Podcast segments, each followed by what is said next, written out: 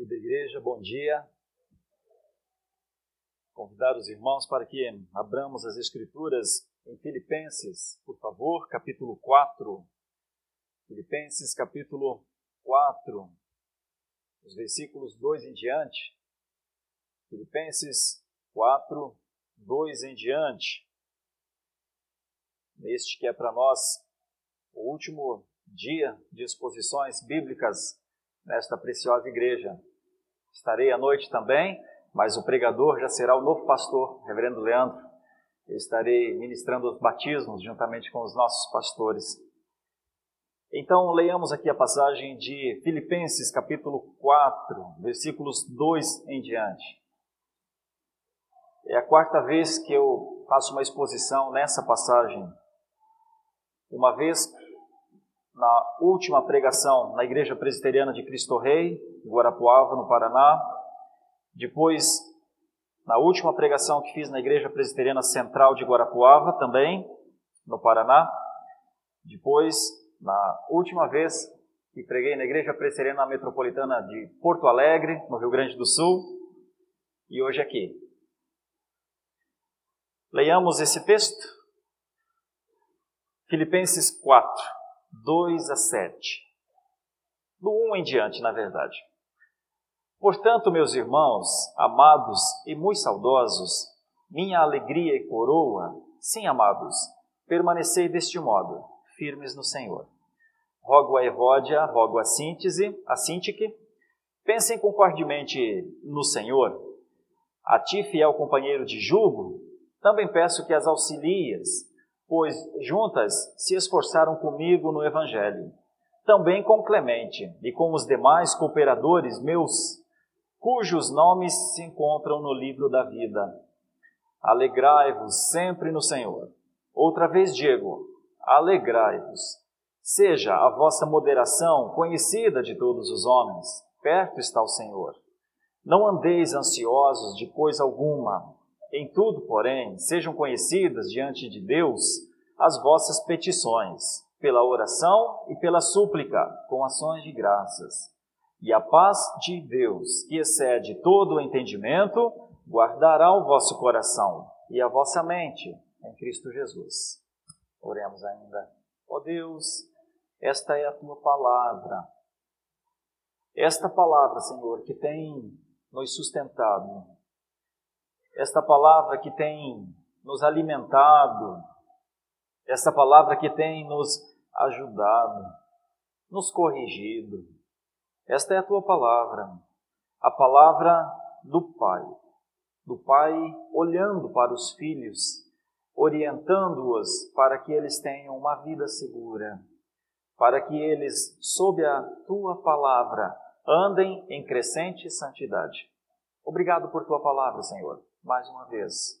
Assim oramos para que a tua palavra seja a voz que nós ouçamos pela vida afora. Em nome de Jesus. Amém. Meus irmãos, as preocupações de Paulo quando escreveu aos Filipenses e a alegria de Paulo quando escreveu aos Filipenses são as mesmas preocupações de qualquer pastor de igreja, são as mesmas alegrias de qualquer pastor de igreja, porque o serviço que um dia Deus nos chamou para fazer é simples, na verdade. É ler a Escritura e procurar, com todo o zelo, temor, preocupação mesmo, para que nossas ideias não se sobreponham ao que o texto diz, e então interpretar isso dentro de limites da hermenêutica, da exegese, são palavras da teologia que normalmente os pregadores é, conhecem, para extrair o sentido do texto em si. E certamente esse é um dos nossos maiores trabalhos como ministros da palavra. E é simples. O grande problema é errar se um pregador extrair alguma coisa que não está no texto, ele não faz uma exegese, ele erra na interpretação, na hermenêutica, e provavelmente dá remédio errado para a igreja, provavelmente dá alimento que não é saudável para a igreja. As preocupações de Paulo com os filipenses estavam em torno disso. Ele precisava entregar àquela igreja uma palavra que fosse útil àquela igreja, que aquela palavra pudesse contribuir na caminhada de santidade da igreja de Filipos. Os pensamentos de Paulo, guardadas as proporções, porque ele é um autor bíblico, ele é um dos apóstolos, ele tem a perspectiva de viver na plenitude dos tempos, ali muito próximo do nascimento de Jesus. É formativo o caráter de Paulo, porque contribuiu para formar a própria Bíblia, então, guardadas as proporções, porque nós não somos apóstolos, nós somos apenas homens cristãos chamados para pregar o Evangelho, mas guardadas as proporções, essa sempre é a nossa intenção. Expor o texto bíblico com fidelidade, para que o texto bíblico seja o alimento, e não os nossos conselhos particulares, e nem mesmo a nossa boa intenção. E é natural Qualquer líder sempre tem as melhores intenções, mas não são as melhores intenções que trazem saúde espiritual para a igreja, não são os melhores votos de prosperidade que ajudam os membros de uma igreja a superarem os seus momentos difíceis, aqueles momentos duros. Pode até ter alguma contribuição pela amizade, pelo companheirismo, mas o que faz diferença mesmo é a palavra. O que muda mesmo a trajetória de uma vida é a palavra. Então, esta é a nossa preocupação. E esta sempre foi minha preocupação ao longo desses sete anos. Por isso, olhando para esse texto, com estas ideias, com estas intenções, com estas preocupações, eu quero salientar três coisas, como, como gratidão a Deus por estes sete anos aqui, mas a reforçar três ideias Três conselhos de um amigo que passou. Daqui a pouquinho, em alguns dias, eu serei o que os holandeses chamam de de vernasten, um amigo distante. Sempre serei vosso amigo, mas vocês terão outro pastor, que os pastoreará com zelo e preocupação. Nesse último dia é o meu último dia de pastoreio com você. Continuarei seu amigo, mas vocês terão um outro pastor neste lugar, neste lugar precioso, separado para a pregação da palavra. Mas eu estou no meu último dia, então me permitam estas três ideias a partir do texto. Se você quiser até acompanhar, está na folha de rosto do nosso boletim, na devocional que nós escrevemos. O título da meditação é Gratidão ao Senhor. Porque o serviço pastoral, primeiro de tudo, é diante do Senhor. Então não pode ter gratidão a outras pessoas, a outras situações antes do Senhor. Há 22 anos atrás, o Senhor me chamou para esse trabalho. Então eu trabalho para o Senhor. Ele é o meu patrão. Ele é o meu chefe. Ele é o que fala aqui no meu ouvido pela palavra quando eu erro. Às vezes, na caminhada cristã, muitos pastores é, sofrem com a, com, com a vida eclesiástica por muitas situações, muitas coisas, mas o maior sofrimento de um pastor ainda é estar constantemente diante de Deus, tendo que prestar contas daquilo que ele tem feito do seu serviço. E isso não é uma coisa fácil. Muitos até tentam fugir desse de, desse momento na presença do Senhor. Eu escrevi no nosso boletim, caros irmãos da Igreja Presbiteriana de Santo Amaro, antes de tudo, quero expressar minha gratidão a Deus pelo privilégio de ter pastoreado esta amada igreja por sete anos. Eu e minha família, um dia, lá em 2013, fomos muito bem recebidos por aqueles que estavam aqui quando eu cheguei. Os outros Fui eu que os recebi como pastor, de 2013 para cá. Bom, então nós convivemos e agora nos despedimos. Com gratidão. A mesma gratidão que tínhamos quando chegamos aqui. A gratidão ao Senhor. Então, muito obrigado por cada carinho, por cada atitude, cada gesto que tiveram para conosco. Especialmente ao conselho da nossa igreja, conselho de convivência fraterna, amorosa, séria, responsável. Ao conselho, me dirigindo ao conselho, eu agradeço a toda a igreja em cada detalhe. Eles sabem bem o quanto foram bênção na nossa vida, eles sabem. Então, digo aqui, o meu compromisso como pastor continua sendo com o Senhor da igreja. O Senhor da igreja não sou eu. Senhor da igreja não é o conselho. Não é a junta diaconal.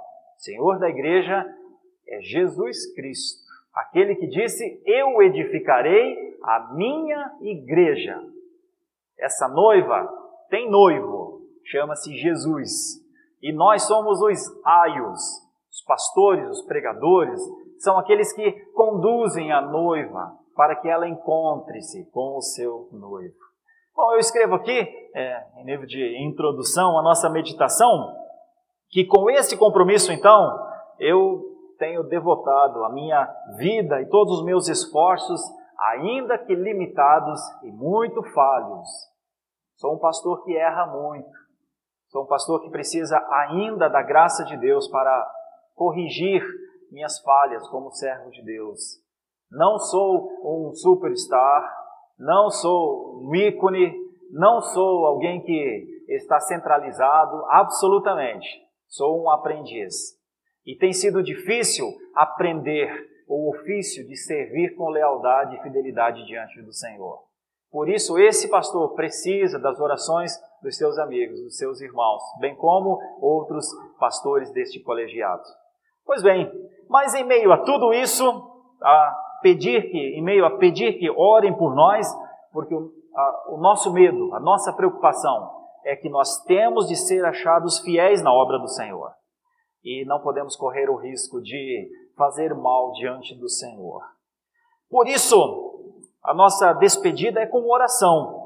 Que o nosso Deus conceda a esta igreja três coisas que estão aqui no texto: alegria, moderação e satisfação alegria, moderação e satisfação. Se tem alguma coisa que eu gostaria de dizer, Senhor, concede isso à igreja de Santo Amaro, eu diria: dê a essa igreja, Senhor, a alegria da salvação. Dê a essa igreja, Senhor, a moderação para que não caia nos extremismos, nem para um lado, nem para outro. Que dê a essa igreja a satisfação de viver o contentamento de viver sob a boa condução do bom pastor, lá do Salmo 23. Então é sobre isso que eu quero falar nessa manhã, porque me resta a obrigação de lhes deixar um último conselho. Veja o que diz no versículo, aqui no capítulo 4, no versículo 4. Filipenses 4, 4. Alegrai-vos sempre no Senhor, outra vez digo, alegrai-vos. Duas vezes a palavra alegria num versículo tão pequeno. É porque a alegria é muito maior do que o versículo. A alegria, como fruto do Espírito Santo, é marca da igreja. É verdade eu ouço alguns pregadores, eu acompanho muitos pregadores, às vezes elogio, às vezes critico. Eles fazem a mesma coisa comigo. Ouvem as nossas exposições, as minhas pregações, e às vezes elogiam, e às vezes são críticos ferrenhos. Eu vou tecer uma breve crítica construtiva a exposições que parecem insistir para que a igreja não seja uma igreja alegre, uma igreja vibrante. Eu vi duas vezes, isso está nas mídias, momentos em que o pregador chegou para pregar e a, e a, e a multidão, multidão mesmo, estava lá é, receptiva, feliz e às vezes até tendo gestos, gestos de, de, esfuziamento, gestos de celebração. E o pregador chega e manda todo mundo parar, fiquem quietos, vocês não sabem quem são, olhem para os seus pecados, olhem para a sua. Eu quero dizer que parece-me que Paulo não foi um pregador assim.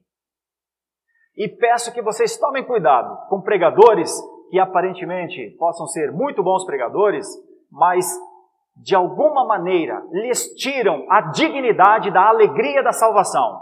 Tomem cuidado. Tomem cuidado. Não parece haver nos ensinos bíblicos alguém que bata mais na igreja do que ajude a igreja. Tem dois meios de você querer extrair o melhor das pessoas. Eu não estou dizendo que eles estão mal intencionados. Estou dizendo só que eles estão no caminho errado, ainda que seja muitas vezes o caminho escolhido por conta das polêmicas e por isso atrai muita gente. O caminho que eles escolhem é o caminho negativo, para batendo nas ovelhas dizer para elas qual é o caminho certo. Paulo não trabalhou assim. Paulo trabalhou com outra perspectiva. Paulo trabalhou com os filipenses entendendo, são crentes. Eu dou graças por tudo que recordo de vós, ele disse no comecinho da carta, quando o reverendo Gabriel leu aqui na introdução. Ele disse, eu, eu vi o crescimento de vocês. Eu vi como vocês constituíram as famílias de vocês. Eu vi como a palavra esquentou os corações de vocês. Eu vi como vocês prosperaram. Eu vi o que a salvação fez em vocês.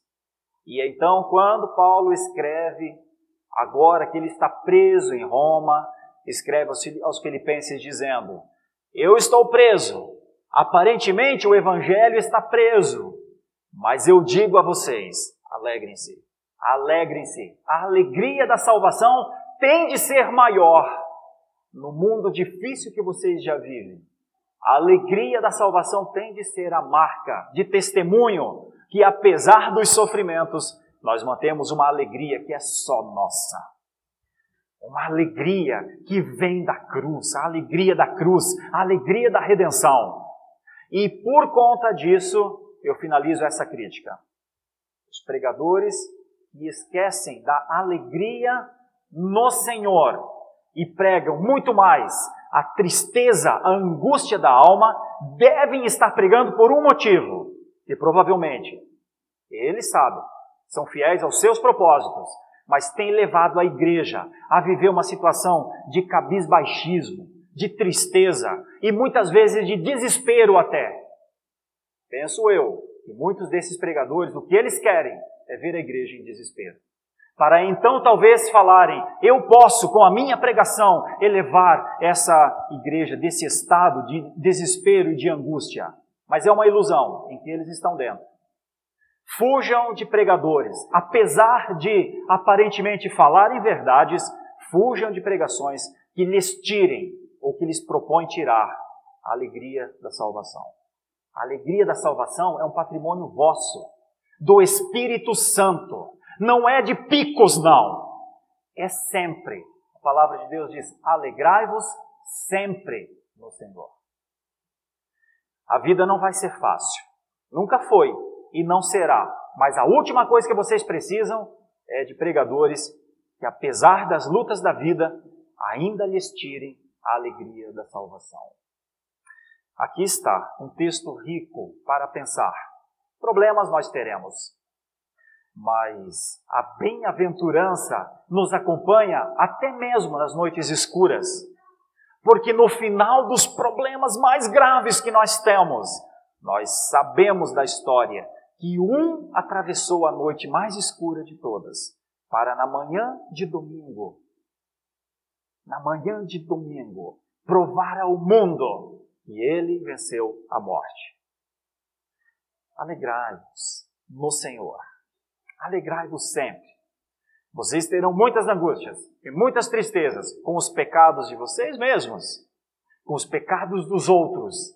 Mas eu tenho de lhes dizer: Jesus morreu por esses pecados. A obra está completa na cruz. Pode ser o maior pecado que você tenha cometido. Se você o confessou ao Senhor, o Senhor lava todo e qualquer ser humano sujo pelo pecado. Lava pelo seu sangue para que viva E então todos aqueles que foram perdoados por Deus não podem viver como se não tivessem sido perdoados. Precisam viver como uma antecipação do céu. A alegria da salvação não é só lá para o céu. Começa aqui. Alegrem-se no Senhor. Recuperem o brilho nos olhos, aqueles que estão com os olhos caídos. Recuperem a força que o Senhor tem quando Ele toma alguém caído pela mão direita e diz: Eu te sustento. Sou eu quem te ajudo. Pensem que isso é um evangelho pregado ao mundo, um mundo triste, abatido, um mundo sem graça, um mundo que precisa de um, uma alegria, muitas vezes, no entorpecente. Um mundo que precisa de uma alegria, muitas vezes, na traição de um, de um casamento. Um mundo que precisa de uma promoção numa empresa para se sentir alegre. Nós não precisamos disso. Porque nós tivemos algo que modificou completamente a nossa essência. A alegria deve ser contínua, e quando nós nos percebemos fora da alegria do Senhor, muitas vezes ensinados por pregadores muito excêntricos, eles mesmos não são o que pregam, nós deveríamos voltar. Ei, para onde estão querendo me levar? Para qual quarto escuro estão querendo me colocar? Voltar para o brilho do Senhor Jesus Cristo, a luz que vem dele. Bom, uma outra ideia, além dessa alegria que Paulo propõe, quer, instrui os filipenses, tem a moderação. Irmãos, está escrito aqui: seja a vossa moderação conhecida de todos os homens, perto está o Senhor. Moderação, na língua portuguesa, tem uma ideia só de limites, de ser moderado. Mas o termo original aqui propõe ainda uma outra ideia, além desses limites, porque a melhor coisa é alguém não ser extremista ou extremado, melhor coisa. Mas tem uma outra ideia contida nessa passagem. É a palavra gentileza, amabilidade. Seja a vossa gentileza, amabilidade, moderação, equilíbrio conhecido, diz o texto aqui, conhecido de todos os homens. De todos os homens. Aqui tem uma perspectiva, é um conselho que eu quero deixar para a minha amada, quase ex-igreja presteriana de Santo Amaro, porque eu estou aqui ainda, até hoje à noite. A nossa amabilidade, a nossa gentileza precisa ser vista pelas pessoas que chegam por nossas portas. A última coisa que alguém que vem de fora para adorar ao Senhor, para celebrar ao Senhor, é chegar aqui e encontrar a nossa cara feia. Chegar aqui e encontrar a nossa, nossa insatisfação. Chegar aqui e encontrar as nossas ranzizices. É melhor a gente resolver essas coisas em casa, com a nossa família, em oração. É melhor a gente pedir perdão se a gente cometeu algum erro com alguém. É melhor a gente entregar ao Senhor alguma coisa que a gente acha que as pessoas deveriam é, é, corrigir em relação a nós. Aquele que errou para conosco, deixa eu lhe dizer, a melhor maneira de você viver amável, gentil, bondoso, é esquecendo aquilo que fizeram contra você. E por que eu oriento? Seja a vossa amabilidade, seja a vossa gentileza conhecida porque nós só conseguimos ser amáveis para com os de fora quando exercitamos na prática isso entre nós. Ninguém é amável com os outros como uma peça de teatro. Nós somos amáveis, nós temos um riso no nosso rosto, nós temos uma preocupação com as pessoas que estão em necessidade, quando primeiro vivenciamos isso entre nós. Então, nós somos uma comunidade que tem crescido bastante.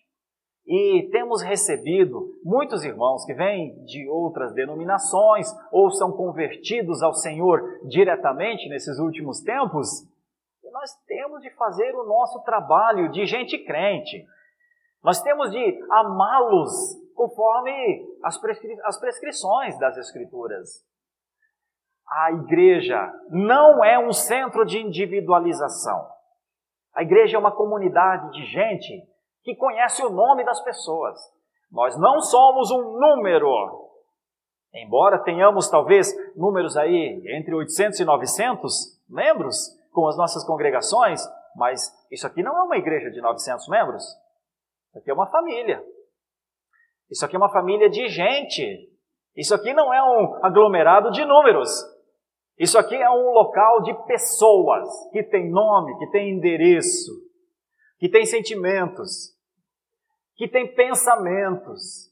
E por causa disso, uma igreja forte, uma igreja, uma igreja saudável, não espera que outros façam o trabalho de amabilidade.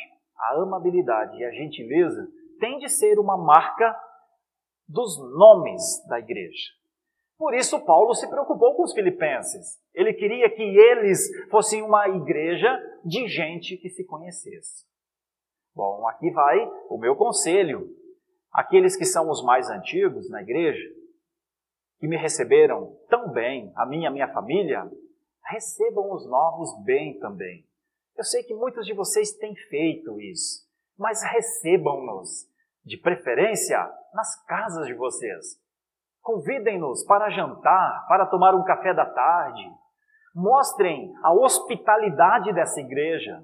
Não são só nossas portas da igreja que têm de ficar abertas. As portas das nossas casas têm de ser abertas. Nem sempre a gente consegue fazer isso, mas a gente toma decisões. Eu quero lhes incentivar a uma decisão assim. Recebam bem essas pessoas, porque estas pessoas são os seus irmãos e vão conviver com vocês quantos anos talvez? Dez, vinte? Pense.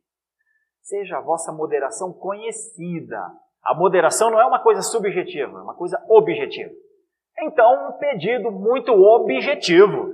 Se você nunca levou ninguém para sua casa, leve. Você nunca levou ninguém para comer uma boa pizza na sua casa? Convide. Você nunca levou ninguém para comer aquela galinha de cabidela? Convide. Você nunca levou ninguém para assistir algum, algum, alguma coisa especial, alguma peça, alguma coisa que você sabe que vai acontecer lá naquele horário? Convide. A sua casa demonstra quem você é. Então, a moderação não é alguma coisa subjetiva, é objetiva. E isso muitas vezes não acontece por conta dos nossos temperamentos. Muitos têm vergonha, mas eu vou trazer essa pessoa para minha casa. Irmão, irmã, a casa dessa pessoa deve ser igual à sua. Do que ter vergonha? Muito mais vale uma amizade, uma amabilidade, uma gentileza, um carinho, do que alguma coisa estática que está ali. Sinceramente, nenhum de nós tem o direito de ter vergonha da casa, porque a nossa casa foi provisão de Deus. Deus nos deu. Cada detalhe do que está na nossa casa é de Deus. E se eu e você temos vergonha de levar alguém para nossa casa por conta ou da nossa casa ou dos móveis, nós estamos com um problema a ser resolvido com Deus, porque aquilo foi Deus que deu para ser bênção. Seja a vossa moderação conhecida. Lembre que perto está o Senhor. E então, quando isso está feito, fica melhor receber as pessoas de fora porque aí a nossa hospitalidade na igreja não é uma aparência, é o que a gente vive. Agora, se a gente não recebe ninguém em casa, como é que a gente vai receber alguém bem na igreja, meus irmãos? Me diga como é que faz essa conta? Essa conta não fecha. Eu não recebo ninguém na minha casa, mas na igreja, não. Na igreja eu recebo bem. Rapaz, não. Resolve primeiro a questão em casa. Mas resolve a questão em casa. Não diga assim, eu não vou receber na igreja porque eu não recebo bem em casa. Não. Acerte a coisa em casa. E depois faça isso com aqueles que estão chegando ávidos por encontrarem uma comunidade que seja uma antecipação do céu. Seja a vossa moderação conhecida. A última coisa que a passagem mostra, porque aqui nós estamos no 4 e depois no 5, né? O 4 é alegrai-vos sempre no Senhor, outra vez digo alegrai-vos. O 5, seja a vossa moderação conhecida de todos os homens, perto está o Senhor. Agora veja o versículo 6. Leia comigo o versículo 6. Você vai perceber que instrução rica é essa. Não andeis ansiosos de coisa alguma. Em tudo, porém, sejam conhecidas diante de Deus as vossas petições pela oração e pela súplica, com ações de graças. Estar contente, porque na carta aos Hebreus o autor disse assim: Contentai-vos com o que tendes. Mas estar contente com o que temos não é esperar é, uh, por, não é, não é deixar de esperar coisas que ainda não recebemos. Estar contente, contentai-vos com o que tem ou com o que temos, é ter um coração agradecido por aquilo. Agora, nós não paramos de orar. Imagine você, um aluno está no sétimo ano e ele está muito contente com o que tem. Ele passou sem nenhuma nota vermelha e ele está muito feliz. Olha, mas ele tem que orar pelo oitavo ano. Então, estar contente com o que tem não é abandonar os ideais, abandonar as perspectivas de Deus. Não. Estar contente com o que tem é agradecer por cada coisa que Deus nos deu para que nós administremos. Temos de nos lembrar que nós não somos donos de nada. Algumas pessoas sofrem demais porque elas querem ser donas das coisas. Vou repetir. Algumas pessoas sofrem demais. O seu problema é usurpação, tentativa de usurpação. Elas sofrem demais porque elas querem ser donas das coisas. Tem uma triste notícia para dar: ninguém é dono de nada. O Gulo Liberato morreu riquíssimo. Mas quando ele foi para aquele caixão, foi o mais pobre dos homens. Estou falando isso porque é uma morte muito recente e comoveu muito, muita gente. E nós todos gostávamos dele como profissional. Tem que entender isso, que todos nós vamos ser e viver e morrer assim. Então tem muita gente que passa uma vida terrível porque quer usurpar a posse que é de Deus. E então, quando perde alguma coisa, quando o carro é riscado, quando alguma coisa acontece, meu Deus, Pensemos juntos. Contentar-nos com o que temos é dar graças a Deus por aquilo que temos. Celebrar ao Senhor por aquilo. Não esquecer de dizer obrigado, Senhor. Obrigado. Agora, se um dia eu não tiver nada disso também, ainda assim, muito obrigado. Stênio Márcios, pastor presbiteriano e um dos artistas mais incríveis que eu conheci na minha geração, amigo pessoal, inclusive, escreve uma canção, e se. Hoje tudo está bem e eu te louvo e te adoro, Senhor, mas e se amanhã não estiver bem? Eu continuarei a te adorar? Eu continuarei a te engrandecer? Essa é a palavra. A satisfação não pode estar em coisas, porque se estiver em coisas, você sempre será uma pessoa tristemente deprimida. Porque a tendência é que as coisas não andem bem na nossa vida. Tenham em mente que nós moramos em um país em desenvolvimento de desigualdade social absurda. Não podemos confiar nas nossas lideranças políticos sociais, não temos uma estrutura teológica coerente nessa nação que pudesse trazer alívio aos corações amargurados, aos corações desesperados. Então, de onde você acha que virá a satisfação? Ou ela vem do Senhor, ou jamais acontecerá. Então, satisfação. A satisfação, conforme aqui no texto, eu escrevi alguma coisa aqui, é, conforme o que nós é, trabalhamos, que haja contentamento na igreja, porque é ordem bíblica, contentai-vos com o que tendes, disse o autor aos Hebreus, que haja satisfação na igreja então. Veja o que diz o Salmo 23, o Senhor é o meu pastor, e de nada sentirei falta. Se nós sentimos muita falta de muitas coisas, provavelmente a maior falta é a do pastor, do Salmo 23.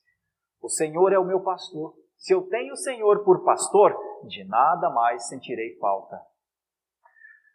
Assim eu penso que seja o meu último conselho. Nós não somos uma igreja de teologia de prosperidade. Se alguém vem para essa igreja porque quer enriquecer, vai se decepcionar. Essa igreja crê numa coisa muito maior do que teologia de prosperidade. Essa igreja crê na provisão de Deus. Tem uma diferença muito grande. A teologia da prosperidade tem a sua origem no coração ambicioso do homem. Ele quer, ele propõe, ele exige de Deus, e Deus não está nem aí para esse tipo de oração. Por isso, o maior número de decepcionados neste Brasil, dentro dos âmbitos da religião, são os integrantes da teologia da prosperidade. Prosperam os grandes líderes das igrejas, mas o povo, em geral, sofre e padece. Nós recebemos muita gente na nossa igreja decepcionada com o que falavam, com o que propunham como teologia da prosperidade. Nós temos o um pensamento mais elevado do que isso. Nosso pensamento é que a origem da provisão não está no coração ambicioso do homem, mas está na livre graça de Deus. Crer em Deus é crer na sua provisão. Quem crê em Deus não precisa estabelecer metas para Deus. Quem crê em Deus sabe que o Senhor, com a sua graça, sustentará, dará tudo o que é necessário aos seus filhos, porque a palavra de Deus diz que aos seus amados Deus dá até enquanto eles dormem.